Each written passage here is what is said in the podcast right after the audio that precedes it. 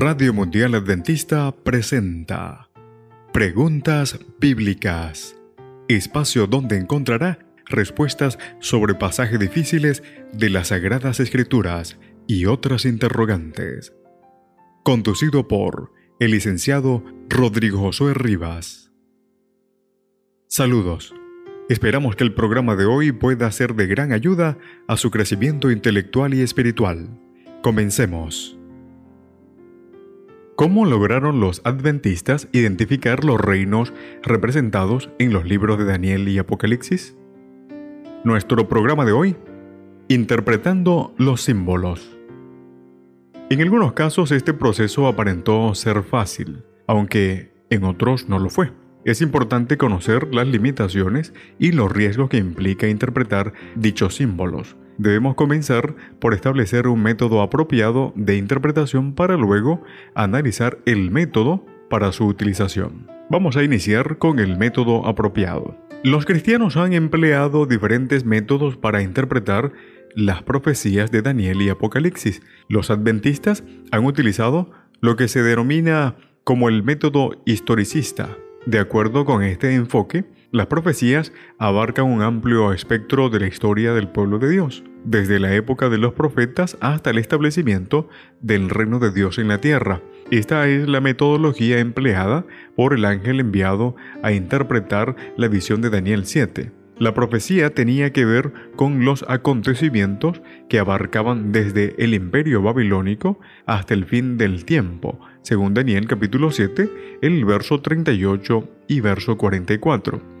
Este enfoque fue confirmado por Jesús, quien indicó que la última parte de la profecía de Daniel 9 se iba a cumplir con la destrucción de Jerusalén, tal como lo registra Mateo 24, el verso 15. Pablo también entendió que la aparición del anticristo era un acontecimiento futuro, según lo registra en la segunda carta a los tesalonicenses, en el capítulo 2, en el verso 7 al 9. En segundo lugar, los reinos claramente identificados. El libro de Daniel provee una interpretación histórica de sus diferentes símbolos. El ángel intérprete le dijo a Daniel que cuatro reinos surgirían de la tierra y el quinto habría de ser el reino de Dios. El ángel identifica por nombre a tres de los reinos históricos, Babilonia, según Daniel 2.38, Medo-Persia, Daniel capítulo 5, el verso 28 y Daniel capítulo 8, el verso 20, y Grecia, capítulo 8, el verso 21.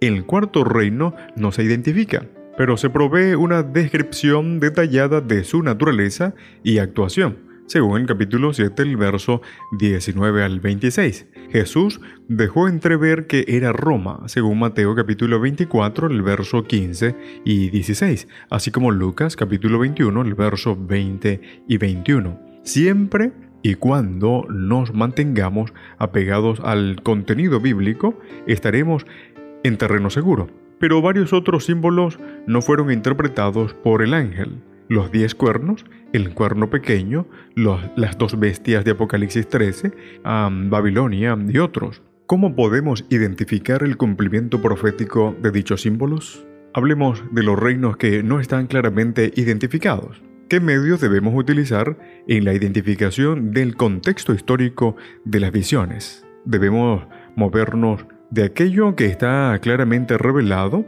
en las profecías para luego llegar a lo que permanece identificado desde el punto de vista histórico. Primero debemos reconocer que Daniel 2 y 7 tenemos el más importante bloque de las profecías apocalípticas, tanto las de Daniel como las de Apocalipsis. La estructura profética provee el indispensable marco histórico que ha de utilizarse al adaptar otras profecías apocalípticas y sus cumplimientos al ámbito de la historia.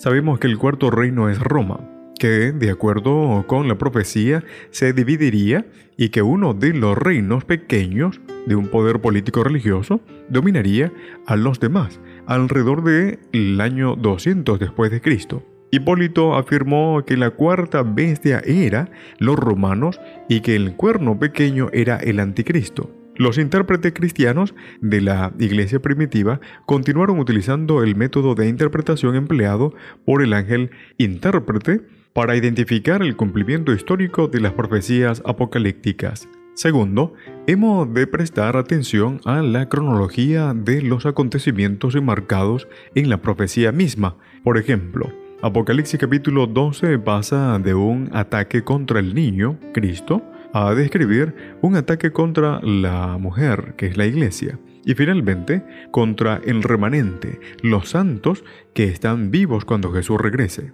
Observemos la progresión histórica. Tercero, examinemos los acontecimientos históricos tomando en cuenta el flujo de la profecía. La historia indica que Satanás intentó destruir a Jesús y persiguió a su iglesia. El remanente está ubicado en el periodo entre el fracaso de Satanás para destruir la mujer después de los 1260 años y los ataques que realiza antes del tiempo del fin. Finalmente, debemos considerar que la historia revela un proceso de autocorrección que alcanza su punto más elevado en el momento que las profecías encuentran su cumplimiento histórico. En la producción, Pastor Ángel Manuel Rodríguez. Preguntas Bíblicas fue una presentación de Radio Mundial Adventista.